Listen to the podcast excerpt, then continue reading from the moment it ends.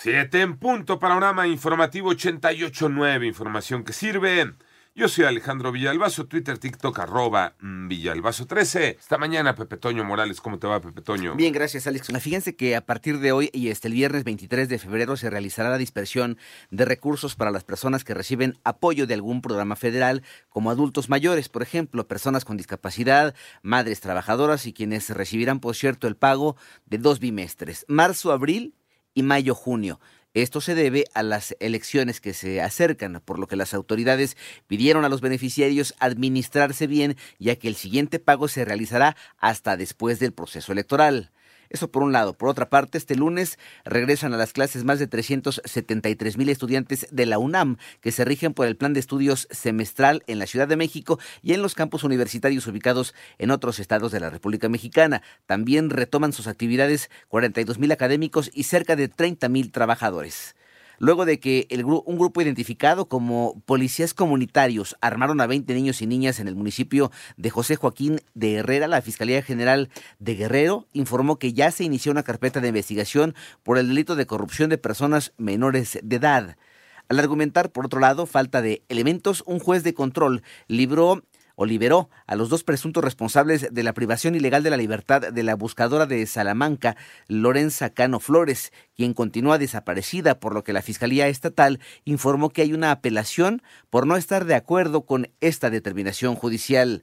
Por otro lado, ante el recrudecimiento de la violencia en Taxco, Guerrero, la Embajada de los Estados Unidos emitió una alerta de viaje en la que recomienda a sus ciudadanos y empleados evitan visitar ese municipio. A través de redes sociales, la sede diplomática precisó que se trata de una alerta nivel 4 debido a la inseguridad por la presencia del crimen.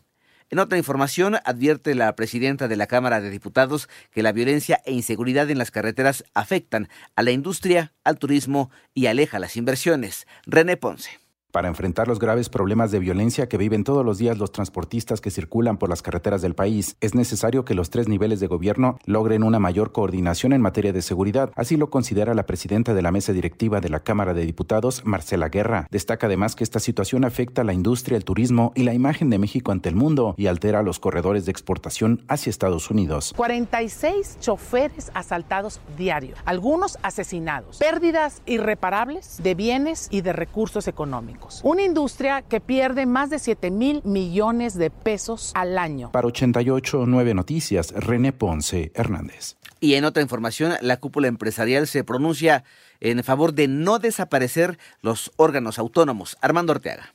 El Consejo Coordinador Empresarial está atento a las modificaciones que envíe el titular del Ejecutivo Federal respecto a la desaparición de los organismos autónomos y el compensar con recursos públicos las pensiones de los trabajadores a su retiro para que obtengan la misma cantidad que su último empleo, así lo dio a conocer su presidente Francisco Cervantes. Eh, hemos logrado muchas cosas gracias al diálogo, ¿no? Y estamos ahorita dialogando, revisando todas y cada una de las iniciativas. En la entrevista, el líder empresarial se pronunció en favor de que no desaparezcan los órganos autónomos, pues todos, dijo, tienen una función importante para el país y dijo estar también en pláticas para llegar a acuerdos importantes en la reducción de la jornada laboral. Para 88.9 Noticias, información que sirve Armando Arteaga.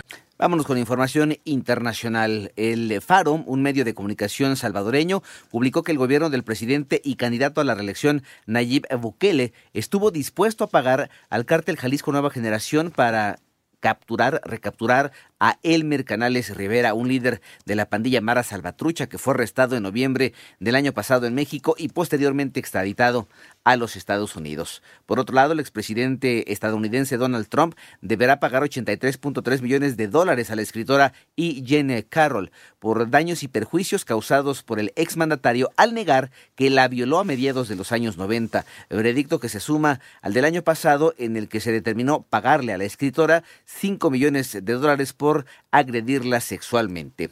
Por otro lado, 12 eh, de los sindicatos más grandes en Haití anunciaron que planean emprender una huelga general en Puerto Príncipe a partir de este lunes en protesta por la inseguridad en aquel país, debido a que grupos que operan como bandas del crimen organizado, que ya controlan el 80% de la capital, además de que estimaron que los grupos delincuenciales están próximos a tener el poder absoluto.